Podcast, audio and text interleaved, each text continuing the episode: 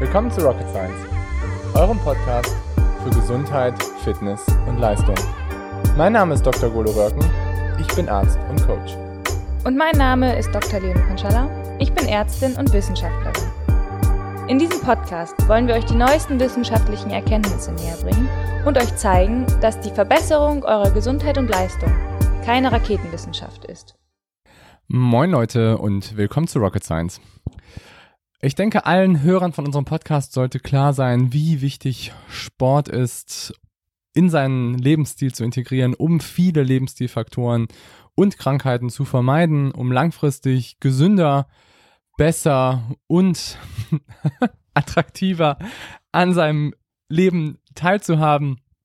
Und in dem heutigen Podcast bauen wir darauf auf.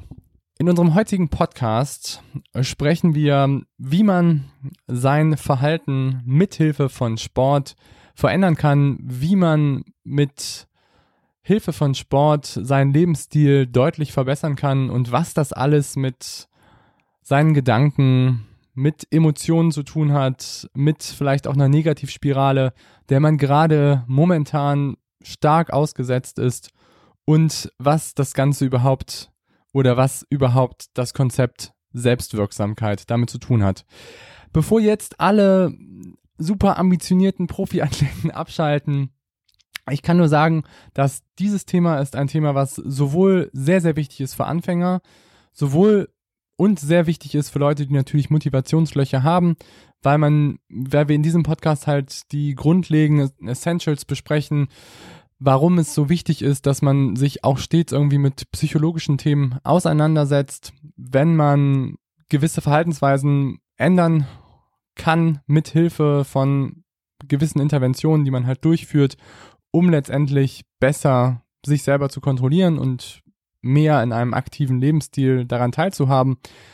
Ich kann aber nur sagen, auch aus meiner Coaching-Praxis, dass es unglaublich wichtig ist, auch stets an Emotionen, Gedanken, Gedankenkontrolle zu arbeiten und da auch einen sehr großen Schwerpunkt drauf zu legen und ähm, dass hier auch sehr viel Potenzial vorhanden ist, gerade wenn man sich Richtung Wettkampfsport orientiert, dass hier man enorme Potenziale herausholen kann und letztendlich da auch irgendwie sein, ja, ich sag mal Neudeutsch Mindset dazu ähm, bewegen kann, mehr aus sich irgendwie auch herauszuholen und manchmal auch ist gerade so dieses ähm, Versagen im Kopf, dass das häufig stattfindet.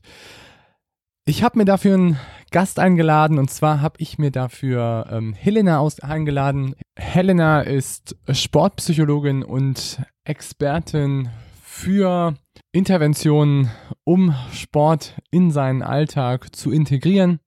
Sie arbeitet da im Psychologischen Institut der Sporthochschule in Köln und hat nicht wie ich Exercise Science and Coaching studiert, sondern sie hat einen Parallelmasterstudiengang dazu gemacht, ähm, Psychology in Sports and Exercise.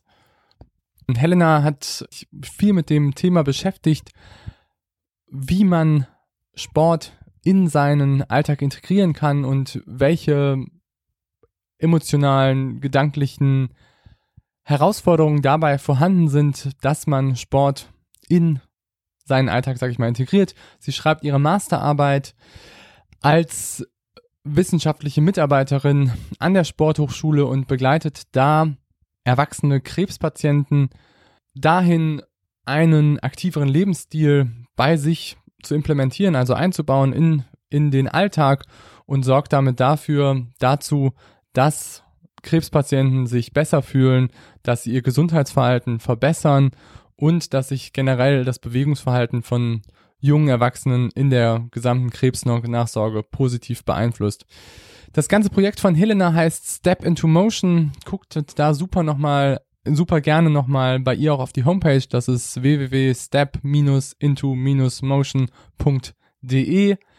Ihr könnt auch, ähm, Helena hat da auch ähm, eine Instagram-Seite, die, ähm, die ihr euch gerne mal da angucken könnt. Das ähm, könnt ihr euch angucken bei at Step into Motion, alles zusammengeschrieben.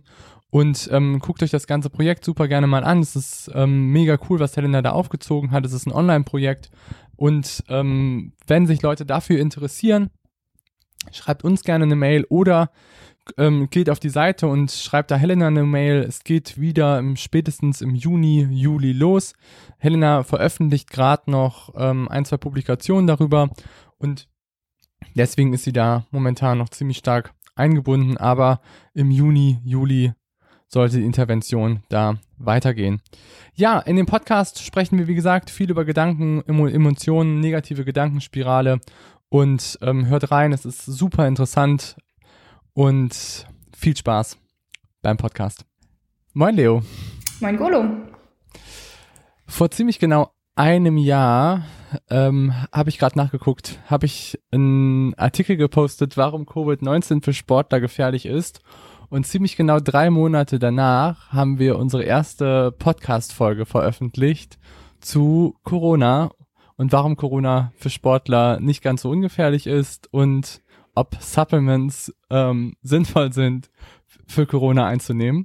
Und wir haben uns gedacht, weil das Thema natürlich immer noch omnipräsent ist und super wichtig ist, darüber zu sprechen, dass wir einfach vielleicht ein kleines Update dazu geben und noch vielleicht auch die Dinge besprechen, die uns so, beziehungsweise die vielleicht auch mehr, ähm, ja, du dazu zu sagen hast als ich.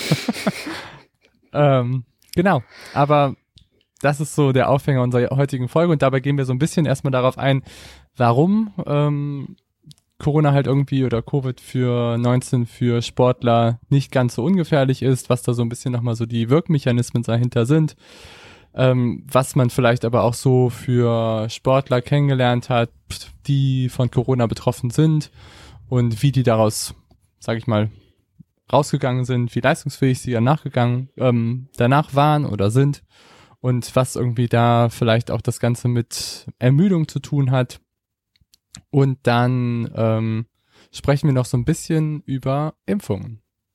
Ja, also ähm, du hast jetzt ja schon ganz viel erzählt. Äh, das Erste, was mir aufgefallen ist, ähm, wir machen jetzt seit neun Monaten Podcast. Äh, nach deiner Rechnung. Spannend. Ja. Wahnsinn. Wir haben Ende ähm, Juni, wir haben Ende Juni angefangen. Okay, krass. Folge 41 ist das. Schon? Ja. Boah.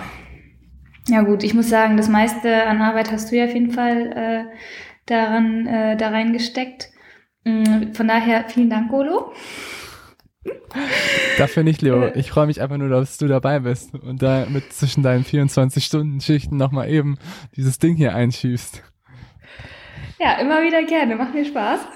Ähm, ja, aber ähm, kommen wir dann doch gleich wieder zum, zum Thema. Corona ist ja irgendwie äh, allgegenwärtig, bestimmt unseren Alltag mehr denn je und ähm, bestimmt auch unser Sportlerleben. Und ähm, ganz unabhängig von den, ja, ich sag mal, Einschränkungen, die wir gerade alle erfahren, ähm, muss man da auch echt einfach ja, sich wirklich mit beschäftigen, was das eigentlich bedeutet, ähm, dass dieses Virus hier, ich sag mal, herumflottiert und ähm, wie risikobehaftet das eigentlich für uns ist.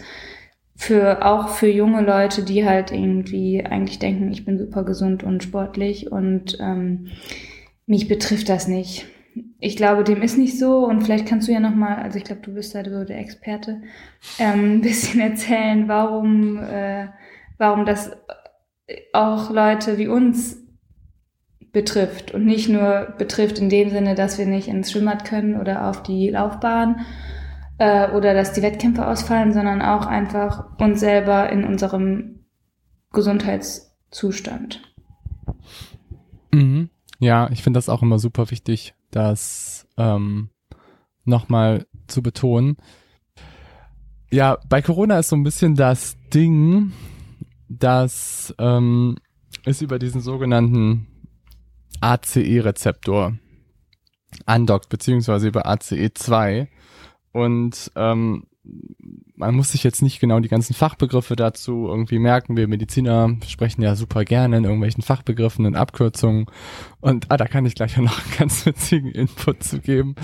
Ähm, auf jeden Fall die meisten oder so im, im, wenn man sich das Coronavirus anguckt, dann denkt man halt meistens nur, okay, es wirkt halt vor allen Dingen über die Lunge, aber letztendlich setzt es halt bei unserem Gefäßsystem an und zwar sitzt dieser ACE-Rezeptor oder ACE2 halt überall in unserem Körper und es sitzt halt zum Großteil in der Lunge, ja, das stimmt, das, den gibt's aber auch im Herzen, bei der Niere, eigentlich überall da, wo halt viele Gefäße sind und wo halt es wichtig ist, die Gefäße weit oder halt eng zu stellen. Und ACE2 sorgt dafür, dass halt unsere Gefäße weit gestellt werden und ACE1 sorgt dafür, dass unsere Gefäße eng gestellt werden. Und wir als Sportler, wir sind halt, wir sorgen halt dafür, dass unsere Gefäße halt meistens immer schön weit gestellt werden, zumindest so muskulaturmäßig in unserem Herzen, damit wir halt eine gute Durchblutung des Ganzen da haben. Und deswegen war ich halt am Anfang etwas schockiert, als ich so das erste Mal mir diesen Mechanismus durchgelesen habe, wie halt Corona funktioniert und dann gelesen habe, oh, das setzt am ACE2-Rezeptor an. Und fünf Jahre davor ist dieser ACE-Rezeptor ganz stark thematisiert worden als Ziel für Doping und zwar als Gendoping ähm, Ziel. Das heißt, dass Athleten, die mehr ACE2-Rezeptoren haben, bessere Sportler sind. Und dann habe ich halt im Rück Rückumkehrschluss gedacht, okay, das ist ja jetzt echt richtig übel, dass wenn du als fitter Sportler, der halt irgendwie richtig viel ACE2-Rezeptoren hat, dann so eine ähm, richtig viel Coronavirus abbekommt, dass das halt natürlich irgendwie bei dir echt blöde Reaktionen hervorruft. Und das war so damals der Aufhänger, dass ich so dachte, boah krass, das ist aber echt übel, dass es halt irgendwie, ja, so halt auch funktionieren kann. Und dann zu der Zeit war es halt auch dann so, dass diese Epidemie so richtig Fahrt aufgenommen hat in Italien und ja auch viele junge Doktoren daran halt auch verstorben sind. Ähm, wo ich auch dachte, die werden wahrscheinlich auch alle relativ sportlich gewesen sein. Und in der Region sind auch viele Sportler unterwegs und das fand ich schon krass, dass so viele junge Leute daran einfach verstorben sind. Ähm, und dann halt auch viele Meldungen, die man halt irgendwie gelesen hat, dass es nicht nur irgendwie die Lunge betreffen kann, sondern dass es halt auch ins Herzen gehen kann und deswegen auch eine Myokarditis, Myokarditis auslösen kann, was bei uns Sportlern ja auch immer eine sehr, sehr gefürchtete Erkrankung ist. Also so eine Entzündung des Herzmuskels, dass die, die Viren halt direkt in unseren Herzmuskel eindringen können und da halt Sachen kaputt machen können. Und das ist natürlich immer was, was dich als Sportler immer sehr stark aufhorchen lässt, weil du halt da auch immer dann denkst, wenn langfristig mein Herzmuskel geschädigt wird, dann ist das erstens nicht gut für meine Leistung und zweitens auch sehr, sehr gefährlich, weil dann halt auch viele Dinge entstehen können, langfristig gesehen, dass halt irgendwie auch viele, vieles einfach nicht mehr so gut funktioniert. Und ähm, generell muss man sagen, dass sich schon auch bei einigen Fällen halt auch bestätigt hat, dass man als Sportler und als äh, junger Mensch davon auch stark betroffen sein kann und dass viele Organsysteme auch betroffen sein können und ähm, dass es nicht ist wie eine Grippe und man einfach da easy going wieder dabei rausgeht. Und das ist, finde ich, auch ähm, was, also ich finde manchmal irgendwie in unserer im Moment Medienberichterstattung. Wenn man das irgendwie kritisieren darf, dann finde ich, es wird halt irgendwie ganz viel immer über unsere Maßnahmen gesprochen, aber es wird viel zu wenig darüber gesprochen, wie gefährlich das ganze Ding immer noch ist. Ja. Also das ist so meine, meine Ansicht an der ganzen Sache. Ja. Das heißt ja auch immer so, ja, es sterben nur die Alten dran. Ähm, und äh, so wie, ich sag mal, wir Jungen, äh, wir, wir gehen da irgendwie easy peasy wieder mit raus, aber also so ist es halt leider nicht. Klar, es ist, äh, es ist und bleibt die Ausnahme, dass die jungen Leute daran wirklich versterben, aber es passiert halt. Und ähm, ich habe jetzt echt irgendwie einige Fälle im letzten Jahr mitbekommen, wo ich denke, boah, die hat jetzt irgendwie eigentlich noch ihr ganzes Leben vor sich gehabt und das ist jetzt vorbei. Und das waren auch nicht alles nur Patientinnen und Patienten, die irgendwie vorher krank waren, sondern es waren auch wirklich junge Mädels, ähm, und auch Jungs, äh, ich will jetzt hier nicht sagen, dass es genderspezifisch ist, dabei, die halt kerngesund eingeliefert wurden und äh, das Krankenhaus nicht wieder verlassen haben.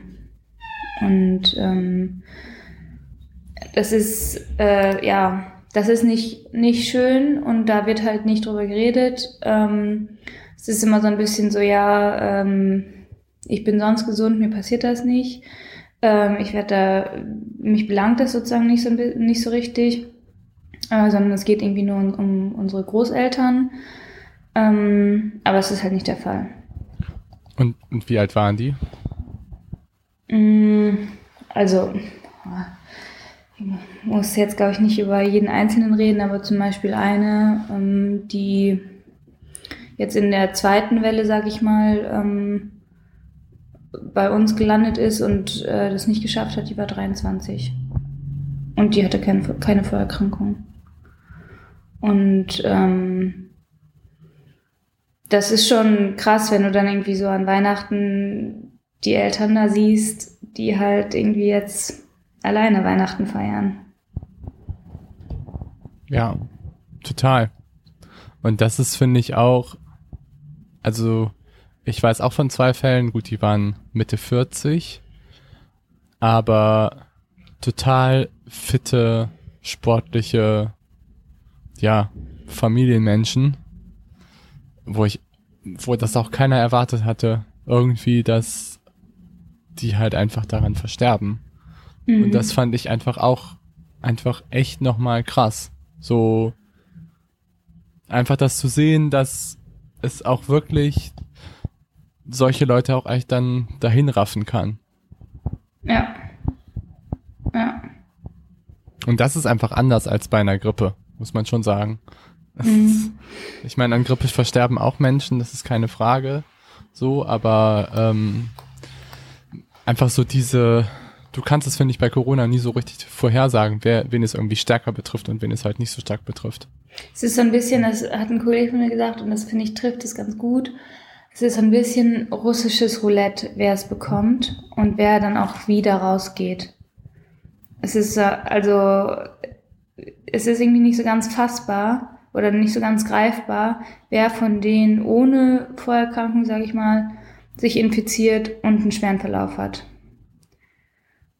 Und ähm, deswegen betrifft es mich, dich und jeden anderen, der halt gerade zuhört, genauso, wie Oma und Opa im Altenheim. Ja. Meinst du das immer noch, meinst du, dass es wichtig ist, wie viel Viruslast man am Anfang abkriegt? Ähm, meinst du für den Verlauf oder für die Infektion? Sowohl, also ich frage mich halt, ob es ein Unterschied ist, ob du am Anfang richtig, richtig viel Virus abkriegst oder ob du halt nur ein bisschen was abkriegst. Das frage ich mich halt manchmal. Ähm, also ich habe, ich kann dir dazu jetzt keine Studie nennen oder irgendwas, aber ich glaube schon, dass es wichtig ist ähm, oder eine Rolle spielt, weil, also ich meine, das kann man sich ja auch gut vorstellen, wenn du jetzt irgendwie eine hohe Viruslast hast, ähm, irgendwie, ich sage jetzt mal 50, 60.000 Replikate, ähm, dann kann ja auch sozusagen jeder Virus eine Zelle befallen. Und das heißt, dann hast du vielleicht 60.000 befallene Zellen am Anfang die dann sozusagen in denen überall die Viren vermehrt werden und dann wieder neue Zellen ähm, befallen können. Und diese Zellen sterben dann ja alle. Und das wiederum führt dann auch zu einer Immunreaktion, die ja auch mit ein Problem ist in der Behandlung dieser Erkrankung. Und je mehr Viruslast du hast, desto mehr Zellen kannst du befallen, desto mehr Zellen gehen kaputt, desto mehr Viren können sich auch vermehren und desto fulminanter ist auch der Verlauf, würde ich tippen. Ja. Weil du also halt eine viel stärkere, genau, weil du halt eine viel stärkere Reaktion dann auch daraus, darauf, also daraus ableitest als gesunder Körper. Mhm. Ja, weil das wurde auch damals so in den Studien, die ich da gelesen habe, so stark thematisiert, dass das schon einen Unterschied ausmachen würde, auch wie dann die Reaktion ist in den Gefäßen. Also je nachdem, wenn du dann halt viel Viruslast direkt abkriegst und dann halt diese ACE2-Rezeptoren halt quasi zugrunde gehen, dass dann halt viel schneller dein Körper anfängt, diese Gefäße halt einfach zuzumachen. mhm. durch halt so eine Reaktion und dass das halt echt problematisch ist dann ist, auch in der Lunge oder ja. halt im, Fer ähm, im Herzen, weil wenn halt Gefäße irgendwie zugehen, dann wird halt das Gewebe natürlich dahinter nicht mehr versorgt und dann stirbt halt das Gewebe einfach ab und dass das halt dann einfach auch so kritisch sein kann. Und ja, man muss auch halt sagen, dass die meisten halt nicht daran oder dass viele nicht daran sterben, weil die nicht mehr beatmet werden können, sondern weil die ein Multiorganversagen haben. Wir haben so viele äh, in der ersten Welle operiert, die halt irgendwie, äh, ich sag mal, toten Darm hatten, weil der einfach nicht mehr durchblutet wurde, ähm, weil einfach die Gefäßversorgung nicht mehr gegeben war. Und das passiert nicht nur beim Darm, das passiert halt überall. Das sind auch so viele, die irgendwie Finger und, und Gliedmaßen oder ganze Gliedmaßen verloren haben. Und ähm, das ist halt einfach dann eine Systemerkrankung. Das ist keine Lungenerkrankung mehr. Ja. Ja, und ähm, das ist doch auch einer der Therapieansätze, oder? Warum man auch jetzt relativ viel mit, mit ähm, Cortison auch an, ansetzt, oder? Dass man halt probiert, genau. das Immunsystem so ein bisschen runterzufahren, ne? Genau, das kommt halt auf den Zeitpunkt drauf an, wann du das machen kannst. Aber wenn du sozusagen in der Pro, also in der, ich sag mal, in der entzündlichen Phase bist, dann kannst du das halt durch Cortison, ähm, Therapeutika äh, hemmen, dass du halt nicht diese überschießende Immunreaktion hast. Erklär mal ganz ähm, kurz, was das macht. Cortison. Äh, ähm, also Cortison ist, ist sozusagen der Gegenspieler, also jetzt in Bezug auf eine Entzündung, ähm, oder in Bezug aufs Immunsystem ist das Cortison sozusagen das, was unser Immunsystem insgesamt, ich sag jetzt mal, lähmt. Und wenn du halt wie bei einer Allergie eine zu starke Immunreaktion hast, dann kannst du das halt durch eine Cortisontherapie runterfahren. Und du dämpfst sozusagen die, ähm, ja, diese überschießende Reaktion ab. Und das führt dann halt dazu, dass du weniger, ähm, ja, ich sag mal, dich per se weniger wehrst als Körper, ähm, aber halt auch eben nicht zu doll wehren kannst. Und deswegen kommt es bei dieser Cortisontherapie halt sehr darauf an, dass du den richtigen Zeitpunkt erwischt. Weil wenn du es, ähm, ich sag mal, viel zu früh machst, du kannst jetzt, also du kannst natürlich auch sagen, ich nehme jetzt prophylaktisch Cortison ein, ähm, dann öffnest du halt jedem Erreger, ob Virus, Bakterium, Pilz, was auch immer, Tür und Tor, weil du dein Immunsystem halt komplett runterfährst und eigentlich keine Abwehrmechanismen mehr hast. Wenn du das aber sozusagen in der Phase machst, wo das Immunsystem gerade dabei ist, sich gut zu wehren und dann aber ein bisschen zu übertreiben, dann kannst du praktisch dieses Übertreiben dadurch abdämmen und wenn du es in der Phase machst, wo das äh, Immunsystem sozusagen schon reagiert hat, schon überreagiert hat und du eigentlich in der ja, Folgephase bist, wo die Schäden schon angerichtet sind, dann ist es vollkommen egal, dann hilft dir dein Cortison in Bezug auf die Immunreaktion nicht mehr, weil der Schaden dann schon passiert ist. Das heißt, es ist halt wirklich nur ein kleines Fenster, wo das wirkt. Und deswegen gibt's halt auch, muss man sagen, eigentlich keine kausale Therapie für Corona oder für Covid. Weil ähm, diese Cortisontherapie eben nur ein, eine Symptombekämpfung ist, sage ich mal, oder eine, eine Maßnahme im ganzen Kontext ist, aber keine kausale Bekämpfung des Virus. Also kausal heißt quasi eine ganz klare Therapie, wie man quasi vorgeht. Genau, also zum Beispiel wie, ähm, äh, wie, ein, ähm, wie ein Antibiotikum bei einer bakteriellen Entzündung. Das gibt's halt nicht. Wir haben nichts, was, was dieses Virus selber abtötet oder alle Zellen, die von diesem Virus befallen sind, abtötet. Das haben wir nicht. Ja. Und deswegen ist halt Vorbeugen das Allerbeste. Ja. Ja, klar. Aber also, bevor wir jetzt, ich weiß schon, dass du Richtung Impfung gehen möchtest. Darauf kommen wir auf jeden Fall noch. Wir sind natürlich Impfgegner. Was glaubt ihr denn, Leute? Auf jeden Fall, ey. Auf, je auf, jeden Fall. Auf jeden Fall. Ähm, nee, aber wir können auf jeden Fall sagen, dass wir ähm, den unser damaliges Credo, dass Corona für Sportler gefährlich ist, so immer noch unterstützen können und dass sich daran eigentlich nichts geändert hat. Nee, überhaupt ne? nicht. Und damals mhm. habe ich auf die Seite geschrieben, entwickelt ihr momentan Symptome wie leicht erhöhte Temperatur, Husten, damals habe ich noch geschrieben, Durchfall, ja, vielleicht, aber ich würde heute eher sagen, ähm, vielleicht Geruchsverlust oder Hörverlust.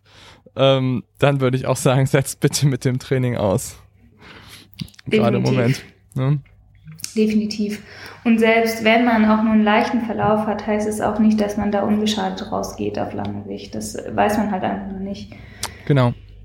Das Und ist nämlich auch das Ding. Ja, und wenn man dann so Sachen liest, wie zum Beispiel Peter Sagan, der irgendwie ähm, im Trainingslager auf Gran Canaria positiv getestet wurde, eigentlich keine Symptome hat und jetzt irgendwie äh, in, in den Frühjahrsklassikern hinterherfährt, ja, dann ist halt irgendwie, ist halt irgendwie nicht so ganz klar, liegt das jetzt daran, dass er irgendwie auf einmal nicht mehr äh, dass er irgendwie nicht trainiert hat oder ist das halt irgendwie Nachwirkung von, einem, von einer Covid-Erkrankung? Mhm. Ja. Ja, und ich meine, man muss auch mal sagen, dass die ähm, Gruppe, wo die meisten Infektionen mittlerweile stattfinden, ist halt die von 20 bis 29 und von 30 bis 39. Mit Abstand. Und Glaube das finde ich, und das finde ich einfach auch super, super heftig, weil es ist einfach genau unsere Generation, die halt einfach die ganze, ja, die einfach echt überhaupt nicht aufpasst. Ich muss auch sagen, ich finde echt so, also, also ich glaube, ich bin eigentlich nicht durch so viel aus der Ruhe zu bringen, aber das muss ich sagen, regt mich halt richtig auf inzwischen, dass du halt einfach abends die Leute äh, draußen rumstreunern siehst, irgendwie in Fünfer, Sechser, Siebener Gruppen ähm, wo ich jetzt nicht glaube, dass sich alle voll getestet haben und halt irgendwie feiern und oh, es, es regt mich richtig doll auf. Und es ist halt, ich finde es auch so, ich finde es auch so respektlos gegenüber allen anderen. Weil jeder reißt sich irgendwie am Riemen und hält sich an die Regeln. Und ähm, ein paar haben halt einfach überhaupt keinen Bock drauf und verteilen es dann am besten noch weiter. Und ja. und auch die ganzen Hauspartys und sonst was alles, ne? Das ist schon echt, einfach echt übel. Ja. Ist schon irgendwie auch traurig. Ich meine, ich finde, wenn man jetzt irgendwie draußen Sport macht und Abstand hält, finde ich es auf jeden Fall auch in Ordnung, das zu zweit oder zu dritt zu machen. So. Wenn man zumindest, weißt du, wenn man halt Abstand hält. Ja. Ne? Aber ja. ähm, da, da, dagegen sage ich ja auch nichts, sondern ich meine halt irgendwie die Leute, die halt irgendwie, also ich weiß nicht, wenn du hier abends um die Alster gehst, äh, dann findest du immer äh, irgendwie, ich sag mal so alle 500 Meter gefühlt, äh, so eine Gruppe Jugendliche, die halt einfach ohne Abstand besoffen auf irgendwie einer Parkbank hängen und ähm, halt ja. irgendwie das Ganze nicht so ernst nehmen. Ja, und auch die ganzen Familienpartys, die halt irgendwie alle dann im Park oder sowas stattfinden im Moment, die da halt zusammen grillen, sich da alle zusammen hinhocken und das ist schon irgendwie heftig. Also ich weiß es auch nicht, ob das unbedingt alles so sein muss. Ja. Ja, ja aber was du auch gerade gesagt hast, finde ich auch, es gibt ja mehrere Sportler, die irgendwie auch nach Corona sich nicht so gut davon erholt haben. Peter Sagan, hast du gerade irgendwie angesprochen, aber wenn man einfach nur mal googelt, es gibt mehrere Sportler, eigentlich in fast allen Sportarten, die darauf auf echt nicht gut reagiert haben, sowohl im Fußball, im Handball, im Skilanglauf gab es auch ein paar. Echt? Und ja. Ich habe jetzt nicht direkt Namen im Kopf, aber. Na toll. ich muss noch mal nachschneiden und die reinbauen. Ähm, ja, aber trotzdem muss man sagen, dass es halt Sportler gibt, die darauf echt da scheiße bei rausgegangen sind. Und die halt auch nicht mehr vielleicht die Leistungsfähigkeiten in nächsten, im nächsten Jahr oder in den nächsten zwei Jahren erreichen, die sie halt vorher gehabt haben. Ja, also ich glaube halt, oder ich bin der festen Überzeugung, dass das halt echt Karrieren beenden kann. Egal ob Profi oder Amateur. Ja. Und wenn dann noch eine Myokarditis, also eine Herzmuskelentzündung dazukommt, dann definitiv Karriere beendet. Und wenn nicht sogar live. Genau. Oder halt echt mit starken Einschränkungen. Ja. Das glaube ich halt schon. Und deswegen ist es auch echt nicht so, nicht zu unterschätzen. Ja. Und das andere, was ja auch viele irgendwie berichten, ist halt, dass sie auch danach so eine krasse Erschöpfung und Ermüdung haben. Also auch so, ein, so eine Art Fatigue-Syndrom, wo Symptom, was irgendwie auch so eine über abnorm gesteigerte Ermüdung ist, die halt auch irgendwie vom Kopf her ausgeht. Und wenn du das hast, dann kannst du auch keine Leistung mehr bringen. Weil es ist eigentlich wie so ein Übertraining, in dem du dich dauerhaft befindest. Ich glaube, ich habe auch Post-Covid-Syndrom. Oder Long-Covid-Syndrom. ich glaube, du hast Post, Post-Intensivstation, ähm, 24-Stunden-Dienst. Leo, was los? Ist genau deine Zeit jetzt hier. Ja, nee, also ich muss sagen, ich hänge ein bisschen durch seit einer Woche. Das ist halt echt, das ist, glaube ich, ich habe auch Post-Covid. Okay. Gut, dann würde ich sagen. Einmal ja, kurz, ne? Das, ja. also auch ist, ich muss es jetzt auch loswerden, aber es kotzt mich so an, dass jetzt die Leute halt irgendwie ähm, sich aufregen und sagen so, oh, wir haben so viel, äh, was uns irgendwie, äh, was wir nicht machen dürfen, bla bla bla. Deswegen fahre ich jetzt äh, in Urlaub, äh, wo ich, wo es keine Regeln gibt und äh, mache einfach mal Urlaub von Corona. Und ganz ehrlich, ich habe irgendwie gestern ähm, meine Urlaubszettel durchgeguckt. Ich habe 15 Resturlaubstage, die mir alle sozusagen verwehrt wurden. Ich konnte diesen Urlaub nicht nehmen von letztem Jahr, weil halt irgendwie das Krankenhaus irgendwie sagt, ähm, nee, also Urlaub gibt's jetzt nicht. Und die Leute fahren jetzt irgendwie nach Mallorca und oh, es kotzt mich gerade richtig an. Ich will auch einfach ein bisschen Urlaub haben. Und naja, egal. Off topic. Tut mir leid. Die Frage ist jetzt halt, liegt das bei euch am Krankenhaus? Oder Liegt das am Gesundheitssektor? Oder ich glaube jetzt nicht wirklich, dass das nur an. Ja, aber es ist schon natürlich irgendwie so eine Spaltung der, der Gesellschaft im Moment. Ja, also, das, also ich, klar, das äh, liegt natürlich auch bei uns im Krankenhaus. Das hätte man sicherlich auch anders regeln können. Äh, so, also es ist natürlich auch irgendwie jetzt keine Vorzeigeklinik bei uns, muss man ja auch sagen. Ähm, also eigentlich schon, Leo. eigentlich ist es kein, es ist keine Vorzeigeklinik. Es liegt so, als wärst du in so einem Provinzkrankenhaus. Irgendwie im tiefsten sonst so. ja. Na gut, Geil. also, naja, dann sagen wir halt, es ist kein, ähm, keine, also, oh Gott, ich hoffe, das hört jetzt hier niemand. Ich reite mich hier, glaube ich, gerade in die Scheiße. Ach, du musst ja keine ähm, Namen nennen, das kann ja auch keiner googeln, muss ich sagen.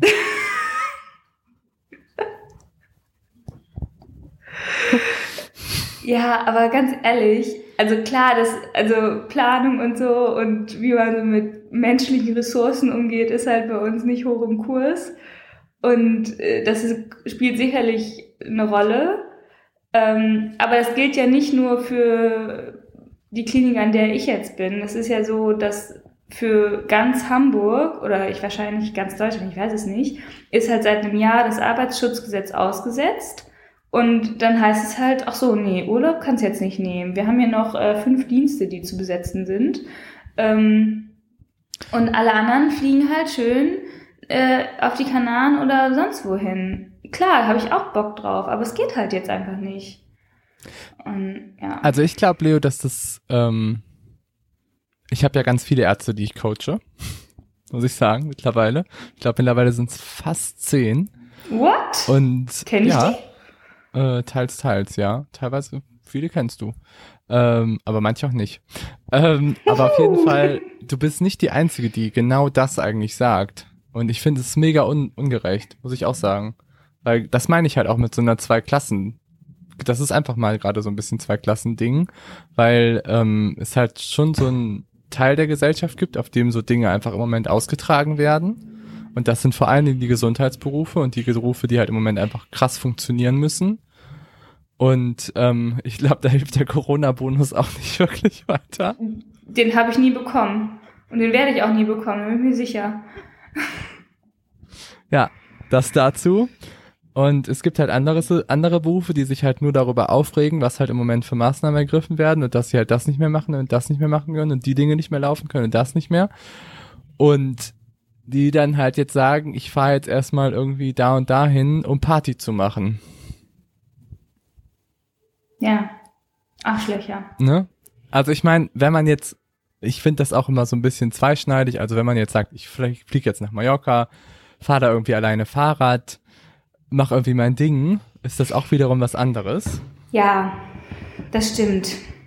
Aber Als so läuft es halt ja, glaube ich, bei vielen nicht. Nö, bei vielen ist halt einmal Malle im Jahr und das ist jetzt auch der Zeitpunkt und ähm, ja, let's go. Ja. Oder, oder irgendwie, keine Ahnung, Barcelona hat halt irgendwie alle, alle Restaurants und so weiter wieder geöffnet. Da kannst du halt feiern gehen. Ähm, ja, dann machen die Leute es halt auch. Und das regt mich halt krass auf. Und ich schäme mich, oder was heißt schäme mich, aber ich habe halt irgendwie so im Januar gedacht, so, boah, jetzt hast du irgendwie voll den Vorteil, jetzt wirst du geimpft. Und habe echt so ein bisschen gedacht, so, hm, ja, die armen anderen, die jetzt nicht irgendwie in erster Reihe stehen mit der Impfung. Aber ganz ehrlich, ja, ihr habt dafür andere Freiheiten. Ja. Ja.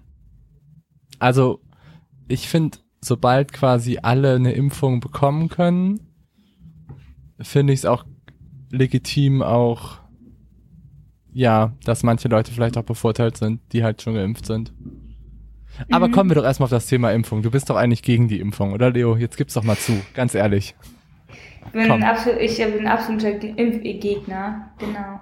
Nein, ich muss schon zugeben, dass ich echt, ähm, also Ende letzten Jahres, weiß ich noch, war ich äh, Weihnachten zu Hause und habe echt gedacht, so, boah, ich habe so ein bisschen, ja, mir ist so ein bisschen unwohl dabei, weil irgendwie ähm, die Testphase war jetzt nicht besonders lang. Und ähm, am Anfang war es ja auch nur so, dass es halt Pressemitteilungen gab über die Wirksamkeit. Es gab keine veröffentlichten Studien, nicht mal auf den einschlägigen ähm, Preprint-Servern. Ähm, das fand ich schon komisch und war mir dem Ganzen, also muss ich schon zugeben, war ich echt skeptisch so eingestellt. Ähm, aber das gilt jetzt nicht für jede Impfung. Ich bin sonst absolute Impfbefürworterin. Äh, bitte impft jedes Kind gegen Masern ähm, und alles andere.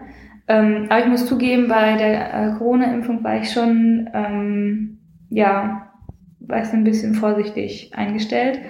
Nichtsdestotrotz war ich dann doch auch sehr glücklich, äh, im Januar geimpft worden zu sein. Und ob es jetzt mRNA oder vektorbasierte Impfstoffe sind, muss ich sagen, ist mir irgendwie relativ latte, ähm, weil halt alle Impfstoffe, sei es BioNTech, sei es AstraZeneca, sei es Moderna, helfen halt alle hundertprozentig gegen den schweren Verlauf. Und das ist halt das, was vor allem zählt.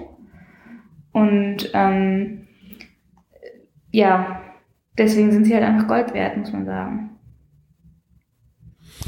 Erklär noch mal, habt ihr gerade Fernsehen bei euch im, Inter im Hintergrund laufen? Wir haben keinen Fernseher. Oh, warte mal, das ist das Radio. Soll ich das mal ausmachen gehen? Vielleicht. Sorry.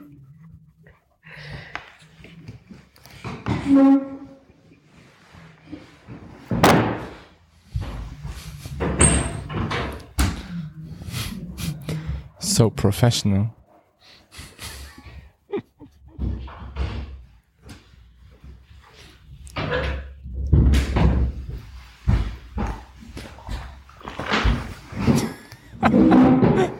Aber wenn ihr das sehen könntet, Leute, gerade, Leo hat sich erstmal gerade eine Wärmflasche auf ihre Beine gelegt.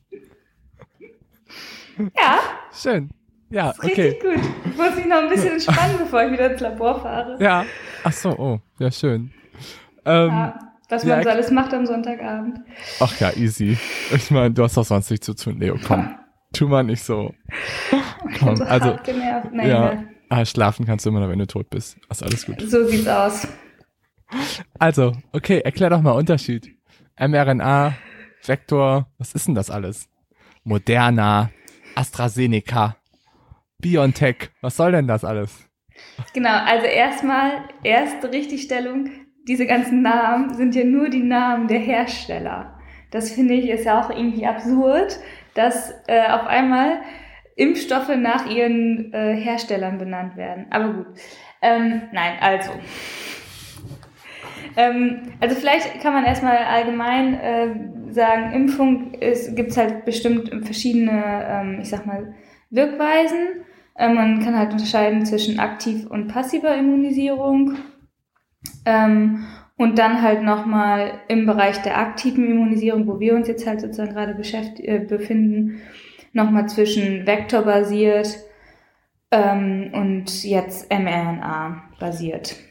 Also aktiv und, heißt, ist ein potenter Impfstoff oder lebend? Und erklär nee, nochmal. Also ähm, ich muss mein Wissen erstmal wieder auffrischen. Ja. Also du meinst jetzt äh, sozusagen Lebend- und Totimpfstoff? Das ja, das ist bei dir ja egal, ne? Ja, also Lebend- und Totimpfstoff ist halt beides aktive Immunisierung.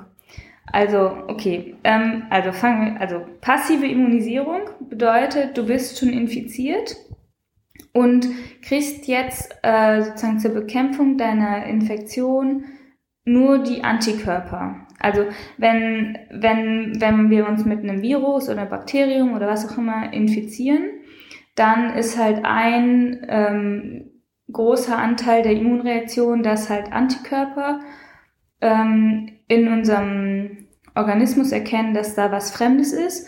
Und diese Antikörper docken sozusagen an die fremden Erreger an und markieren das dadurch sozusagen fürs Immunsystem. Die machen da praktisch einen Flag dran, dass halt unsere ähm, ja, Immunzellen dieses, diesen Erreger erkennen und den zum Beispiel auffressen können. Und ähm, bei der passiven Immunisierung ist es jetzt so, du hast halt ähm, deinen Erreger im Blut, gibst jetzt von außen praktisch äh, nur die Antikörper dahin, dazu, die dann an den Erreger andocken und den Immunzellen zeigen, hier, das da müsst ihr, das müsst ihr eliminieren. Und dann hast du praktisch eine, ähm, ja, eine schnelle äh, Neutralisierung deines Erregers, ohne eine richtige ähm, Gedächtnis-Immunantwort ausgelöst zu haben. Das heißt aber auch im Umkehrschluss, du bist dann sozusagen, äh, ich sage jetzt mal, geheilt von deinem, äh, von dem Erreger, der dich befallen hat, aber du hast auch kein ähm, keine nachhaltige Immunreaktion selber ausgelöst in deinem Körper. Das heißt, wenn du jetzt irgendwie drei Kurven weiterfährst und der gleiche Erreger kommt schon wieder auf dich zu, dann kann er dich wieder infizieren. Und du hast keine gesteigerte Abwehr. Also passiv ist nur, wenn ich quasi schon eine Infektion in mir trage und dann kann ich einmal mit so einem Flush von irgendwie Antikörpern das ganze Ding vernichten. Genau. Und das heißt, das ist sozusagen nur für ähm, ja, für, für eine kurze Weile, aber das bringt dir jetzt nicht langzeitigen Schutz. Und dann hast du halt noch, ähm, weil das gibt's aber so, bei Corona nicht, ne? Nee, das gibt's nicht. Also das hat man ja mal versucht mit ähm, Antikörpern, die sozusagen von Infizierten, ähm, ich sag mal, rausfiltriert wurden aus dem Blut und dann wieder gegeben wurden. Ähm, aber das Problem ist halt, dass wir relativ wenig Antikörper produzieren gegen das, ähm, gegen das Virus und du halt super viele geben musst, damit es auch dann wirklich ähm, die Viren erkennt und abtötet, weil nämlich auch natürlich unser Immunsystem ja nicht ganz blöd ist und auch erkennt, dass diese Antikörper fremd sind und die halt auch auffrisst.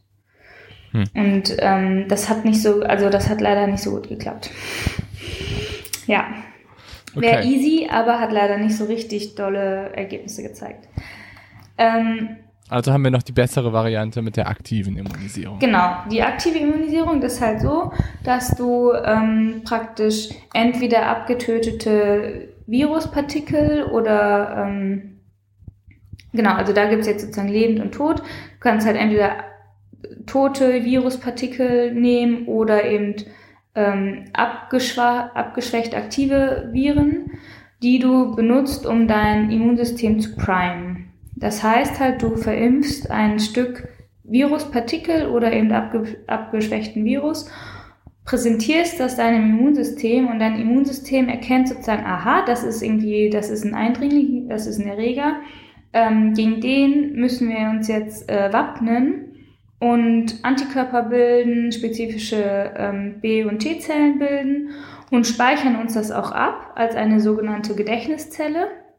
Und das heißt halt auch, wenn jetzt ähm, ich diese Infektion überstanden habe oder diese Impfung überstanden habe in dem Sinne und jetzt kommt das Virus wirklich, ähm, dann kommt es halt sofort zu einer Aktivierung dieser Gedächtniszelle und dann zu einer spezifischen, starken Abwehrreaktion durch unser eigenes Immunsystem. Und das ist halt sozusagen die äh, aktive Immunisierung dann. Also ich gebe ein Stück vom Virus, irgendwas, was ich ähm, gezüchtet habe, unserem Immunsystem und der hat eine kleine milde Immunreaktion, speichert das ab als Gedächtnis und wenn dann eine wirkliche, Rea wenn ich dann wirklich irgendwie Virus habe, der mich inf infiltriert, dann habe ich die volle Reaktion. Genau. So ungefähr. Und ist das was Gutes? Äh, was? Eine Impfung? Ja. Das ist klasse. Also Würdest du sagen, dass es einer der Meilensteine der Medizin ist? Oh yes. Ich würde sagen, es ist einer, wenn nicht sogar der Meilensteine dass wir irgendwie impfen konnten gegen Krankheiten. Und Überleg dir mal, die Pocken zum Beispiel, die gibt's ja einfach nicht mehr wegen der Impfung. Und da sind ja. Im 18. Jahrhundert äh, ganze Städte ausgerottet worden. Ja. und Mars, ja, und auch Masern Mumps Röteln ich meine, Mumps zum Beispiel ist halt eine richtig beschissene Erkrankung. Und die gab's auch so gut wie nicht mehr. Und dann irgendwie in Berlin-Kreuzberg kamen dann irgendwelche Eltern auf die Idee, ihre Kinder einfach nicht mehr dagegen zu impfen. Und dann gab's die ersten Fälle wieder im Kindergarten und dann gab's da so einen riesen Verlauf. Und jetzt sind ganz viele von den Jungs impotent, weil sie halt Mumps gehabt haben und dadurch halt einfach die Samenkanälchen einfach irgendwie alle verkleben und es halt einfach nicht mehr funktioniert. Ich meine, ja, ja, es tut mir echt leid für die mal, Kinder. Können Sie mal alle sagen, äh, vielen Dank Mama, Papa. Habt ihr toll ja. gemacht. Ja. ja, okay. Aber man kann sagen, Impfen ist schon echt was ziemlich, ziemlich Gutes. Ja, voll. Das hat echt, äh, das hat echt unsere äh, wie soll man sagen, unsere Gesellschaft vorangebracht. Ja, total. Ja. Und ähm, jetzt gibt's aber zwei verschiedene Möglichkeiten, das ganze Ding bei Corona irgendwie uns zu geben, ne? Irgendwie einer, ja. Genau, also da ist ja, ist jetzt sozusagen, also das ist ja sowieso, das ist, naja, also, was es jetzt bei Corona gibt, ist halt ähm, die, also immer nur die aktive Immunisierung, haben wir jetzt klargestellt, und halt einmal vektorbasiert, dass praktisch ähm, Viruspartikel äh, verwendet wird, der präsentiert wird, ähm, und einmal mRNA.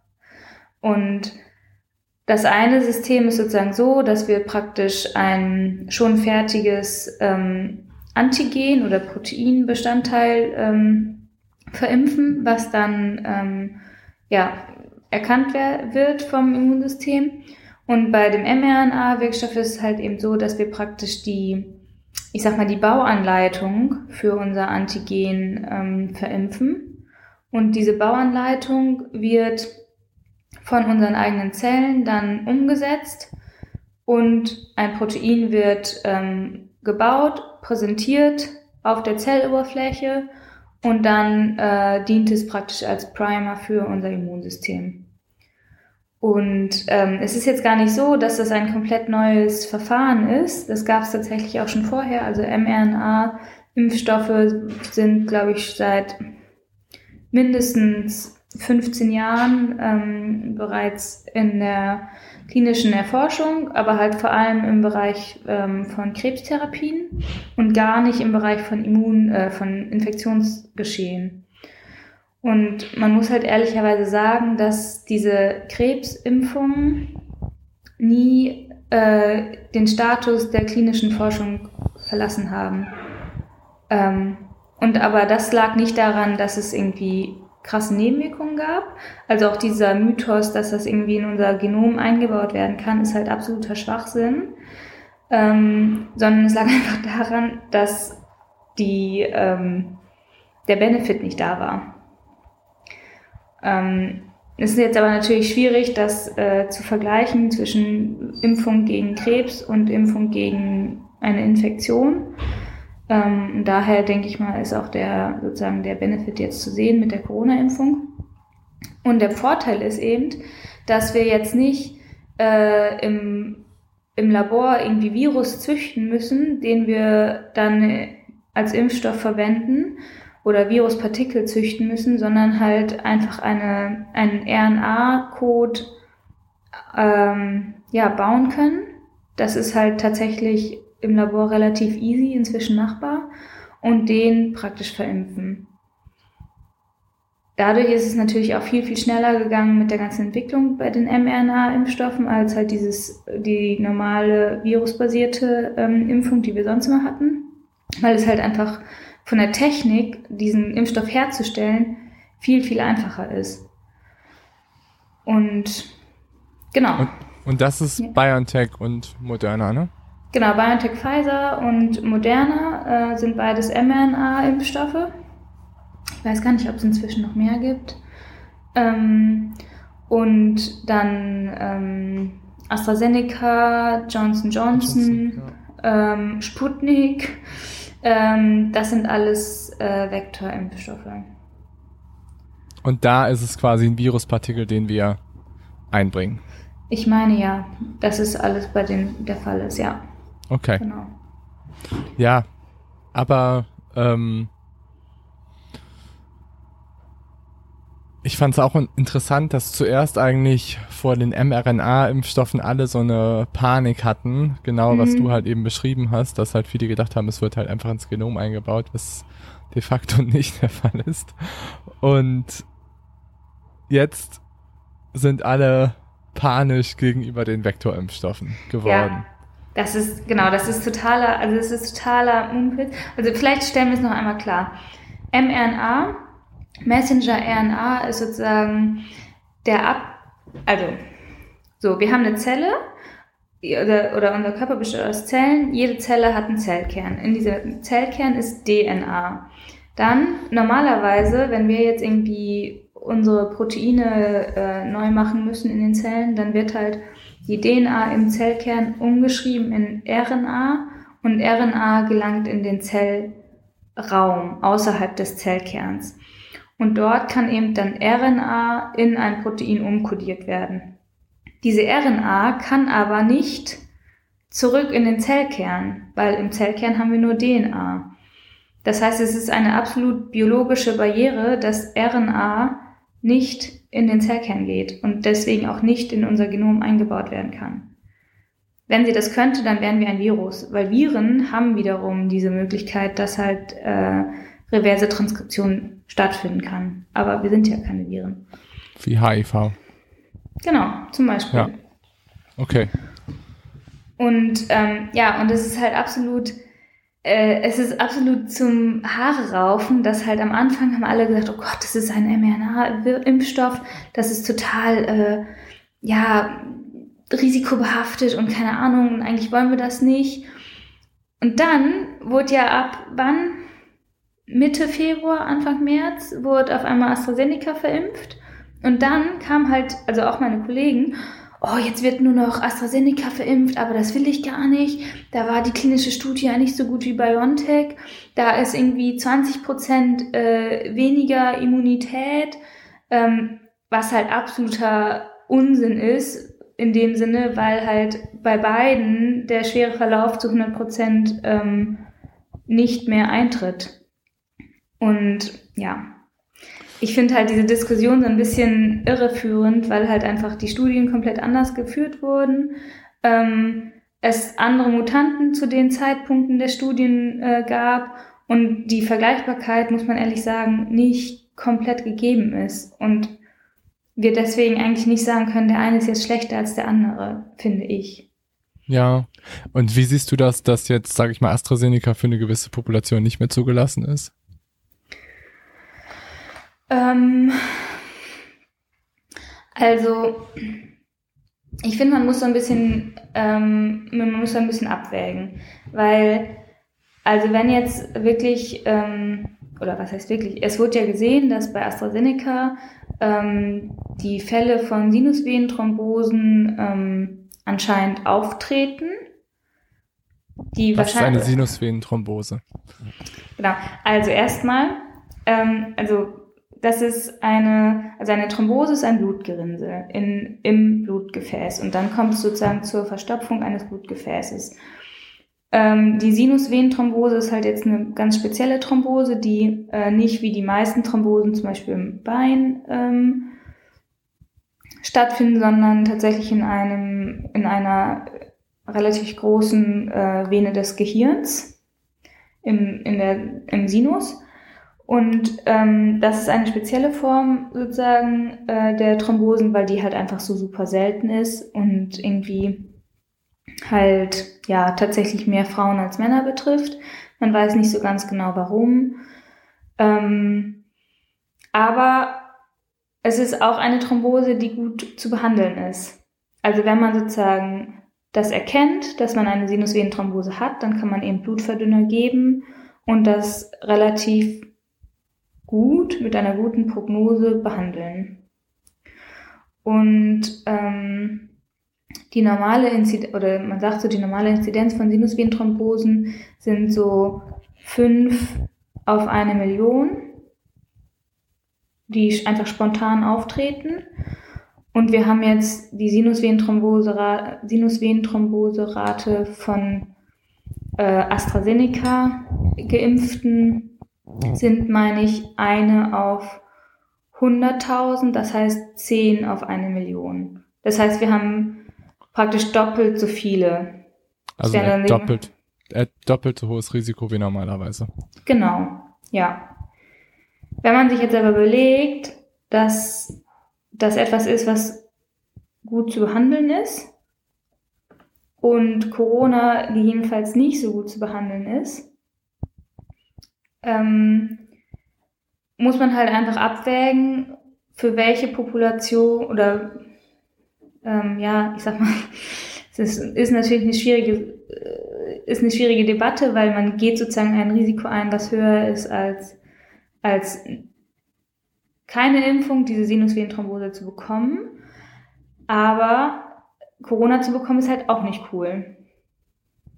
Und ähm, ich finde halt, äh, ich finde, es ist so ein bisschen so, was kauft man sich ein? Und äh, diese, naja, ich sag mal, dieses Risiko, Corona zu bekommen, ja oder nein, oder das Risiko, eine Sinusvenenthrombose zu bekommen, da würde ich ja lieber die Sinusvenenthrombose nehmen als Corona. Andererseits haben wir natürlich auch die Alternativen. Wir haben natürlich auch andere Impfstoffe wie BioNTech, Pfizer, Moderna, die dieses Risiko nicht haben. Das heißt, klar, wenn wir jetzt sehen, wir haben irgendwie gehäuft, die Sinusvenenthrombosen bei Geimpften unter 60, ja, dann sollen die halt einen anderen Impfstoff bekommen, weil wir die Möglichkeit haben. Wenn wir die Möglichkeit nicht haben, finde ich, ist es wieder eine andere Debatte. Ja, ich finde auch, also ich finde, ähm, was du gesagt hast gerade ist total wichtig, dass Corona zu bekommen ist einfach richtig scheiße, auf gut Deutsch gesagt. Ja. Und du willst es einfach nicht bekommen. Und was ist denn jetzt die bessere Alternative? Also was ist denn jetzt, jetzt sinnvoller? Ist jetzt irgendwie sinnvoller, ähm, ja, ein Risiko haben für vielleicht leicht erhöhte Thrombose. Sinusvenenthrombose ist natürlich nicht so geil, aber Corona zu bekommen ist richtig, richtig scheiße. Das will einfach, also das wollen wir doch nicht haben und das wollen wir auch nicht. Stell dir mal vor, du hast es irgendwie und dann gibst du es an, weiß ich nicht, an einen von deinen Elternteilen weiter und der stirbt dann einfach daran. Genau. Also das ist ja auch das andere, was man auch irgendwie dabei immer thematisieren sollte, ist, dass wie gehst du denn damit um, wenn du es hast und dann gibst du es weiter und derjenige stirbt? Also an dieser Schuldfrage auch dann nicht irgendwie zugrunde zu gehen, finde ich auch total wichtig, das zu thematisieren. Und das wird mir viel zu wenig thematisiert in den Medien, dass einfach es natürlich auch bei einer Impfung darum geht, diejenigen zu schützen, die in deinem Umkreis sind. Ja. Und Absolut. ganz ehrlich, worüber wir auch jetzt gesprochen haben die ganze Zeit, ist halt auch, dass es im Moment so eine totale ja, Heuchlerei ist irgendwie das Gesundheitssystem auf der einen Seite. Guck mal, Leo arbeitet so scheiße viel und irgendwie in den ganzen Kliniken wird einfach nur alles weggestrichen an irgendwie Urlauben und sonst was alles. Und dann siehst du auf der anderen Seite, dass Impfdosen verfallen in keine Ahnung wie viele. Keine Ahnung wie viele. Aber ganz ehrlich, das, das mit diesen verfallenen Impfdosen, ich weiß nicht genau, ähm, wie da wirklich, also ich habe neulich eine Reportage gehört von dem Impfzentrum hier in Hamburg und die haben ähm, behauptet, und das glaube ich halt auch einfach, dass die seit Start der Impfkampagne keine einzige Dosis, äh, Dose verworfen haben. Dass halt immer sozusagen äh, Listen da sind von Leuten, die irgendwie spontan angerufen werden. Das wäre natürlich cool. Und warum sollte das, also das wird immer so behauptet, ja, und dann hat wer wieder seinen Termin abgesagt und dann ist die Impfdosis verfallen und so. Keine Ahnung, ich. Aber was schon auffällig ist, dass viele Leute die Termine absagen mit AstraZeneca. Das glaube ich schon. Dass viele Leute, die halt irgendwie einen Termin hatten mit AstraZeneca, den einfach nicht wahrgenommen haben. Also, ich weiß nicht, äh, ob du überhaupt vorher weißt, womit du geimpft wirst. Ja, hast recht. Weißt du nicht. nee, weiß man nicht. Stimmt. Ja, richtig. Ja, stimmt. Also. Mhm. Ich weiß, weiß nicht. ich meine, da bin ich jetzt auch echt, sind wir wahrscheinlich beide keine Insider. Nee. Ja. Aber letztendlich die Quintessenz des Ganzen ist einfach, Leute, lasst euch impfen. Ja, lasst euch impfen und habt halt irgendwie nicht so viel Angst, weil ihr nehmt sonst allen möglichen Scheiß und es ist in Ordnung. Und jetzt auf einmal, weil sich jeder meint, auf einmal mit Zahlen auskennen zu, auszukennen, äh, muss man irgendwie alles hochkochen. Als das mit den Sinusvenenthrombiosen aufkam, äh, war das ja auch sehr bezeichnend, dass halt irgendwo, ich weiß gar nicht mehr, wer das gepostet hat, ähm, der sozusagen das Risiko, eine tiefe Beinvenenthrombose zu bekommen aufgrund der Einnahme der Antibabypille ist halt irgendwie, ich glaube, 100 mal höher als äh, die Sinusvenenthrombose bei AstraZeneca. Und ganz ehrlich, wie viele nehmen bitte schön die Pille? Und haben sich da nie voll Gedanken drüber gemacht. Und wie viele lassen sich ähm, gegen äh, Typhus und Tollwut impfen, bevor sie in Urlaub fahren und haben sich nie darüber Gedanken gemacht, dass sie darüber dadurch ja nur irgendwie einen 50-prozentigen Schutz haben. Noch nicht mal teilweise. Und das ist auch in Ordnung. Aber jetzt sind irgendwie 70 Prozent AstraZeneca nicht mehr in Ordnung. Für einen milden ja. Verlauf. Und das finde ich halt so, das ist, finde ich, so falsch an dieser Debatte, dass halt jeder auf einmal meint, oh, ich will nur das Beste. Vorher war es aber auch vollkommen egal.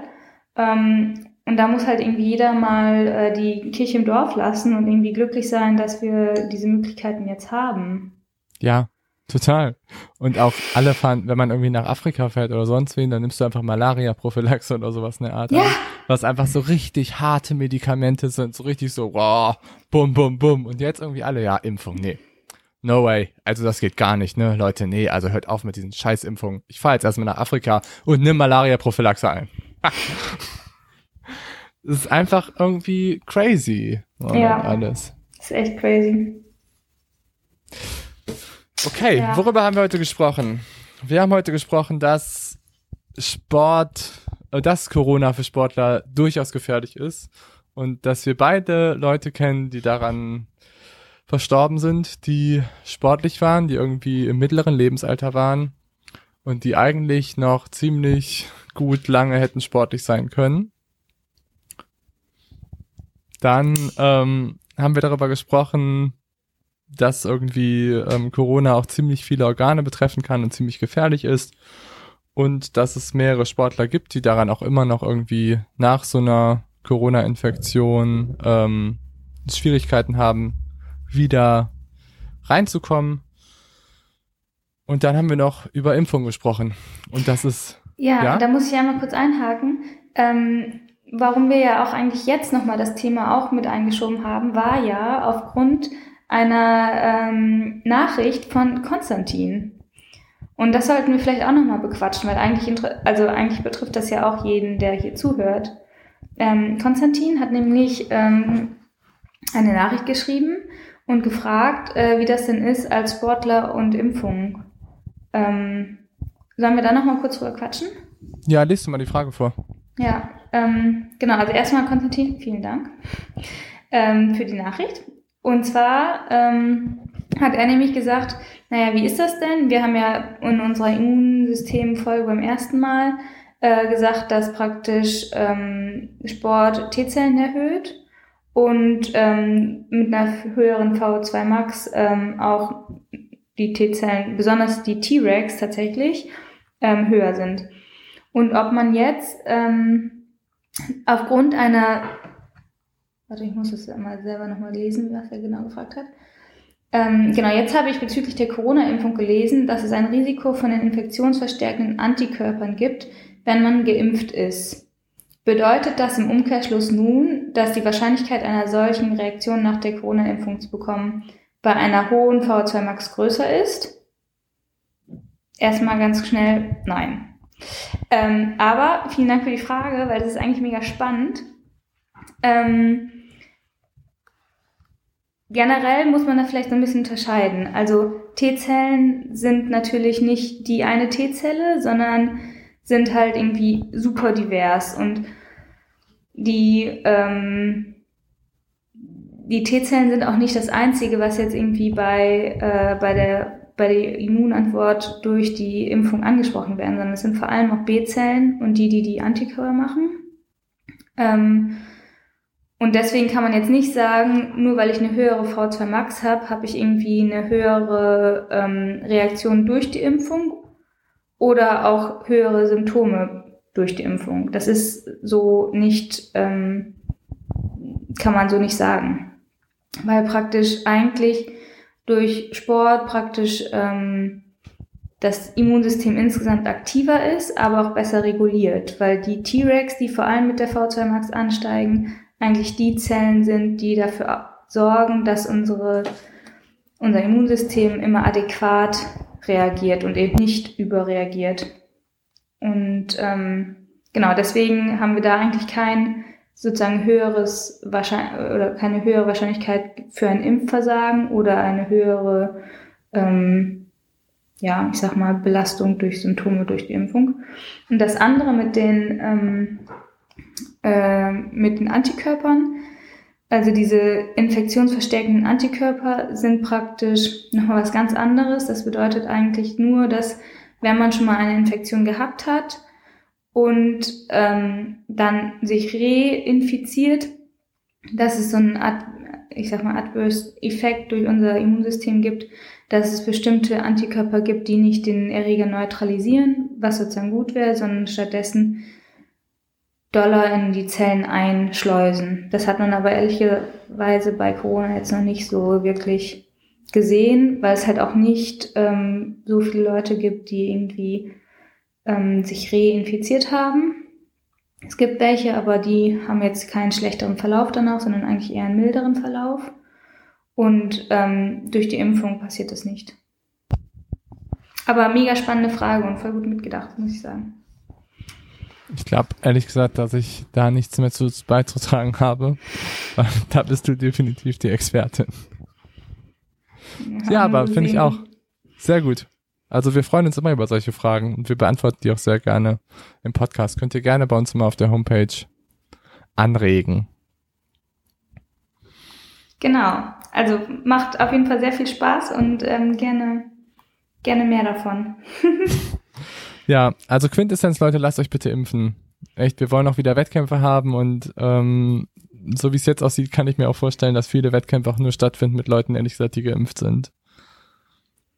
Wenn man mal ganz ehrlich ist. Ab August, September. Könnte ich mir Ja. schon vorstellen. Weiß ich nicht. Meinst du? Ja. Glaube ich schon. Glaubst du, dass bis dahin so viele geimpft sind? Ich glaube schon, ja. Wenn wir jetzt sagen Ende August, Anfang September, könnte ich mir schon vorstellen, ja. Ich hoffe ja auf, auf Test. Oder man sagt halt, man sagt halt irgendwie, dass nur ab 35 oder 40 die Leute halt im Wettkampf dann teilnehmen. That's Ja. it. Weiß ich Wir werden sehen. schauen. Wir werden sehen. Genau. Okay, hast du noch was? Hm, nee. War schön, mal wieder hier beiwohnen zu dürfen. Ja, ich hoffe, dass du jetzt wieder häufiger beiwohnst. Ja. Auch vielleicht, wenn es nicht immer zu so unchristlichen Zeiten ist. Ich weiß, einer unserer Podcasts war, glaube ich, um halb zwei zu Ende. Oh, Das ja. war gut. Das war genau meine Zeit dann, muss ich sagen. Not. Ich bin da aufgeblüht. Ja, ja. Okay, nee, gut. Dann? Okay, dann bis zum nächsten Mal. Macht's gut, Leute. Bye, bye. Tschüss. Tschüssi.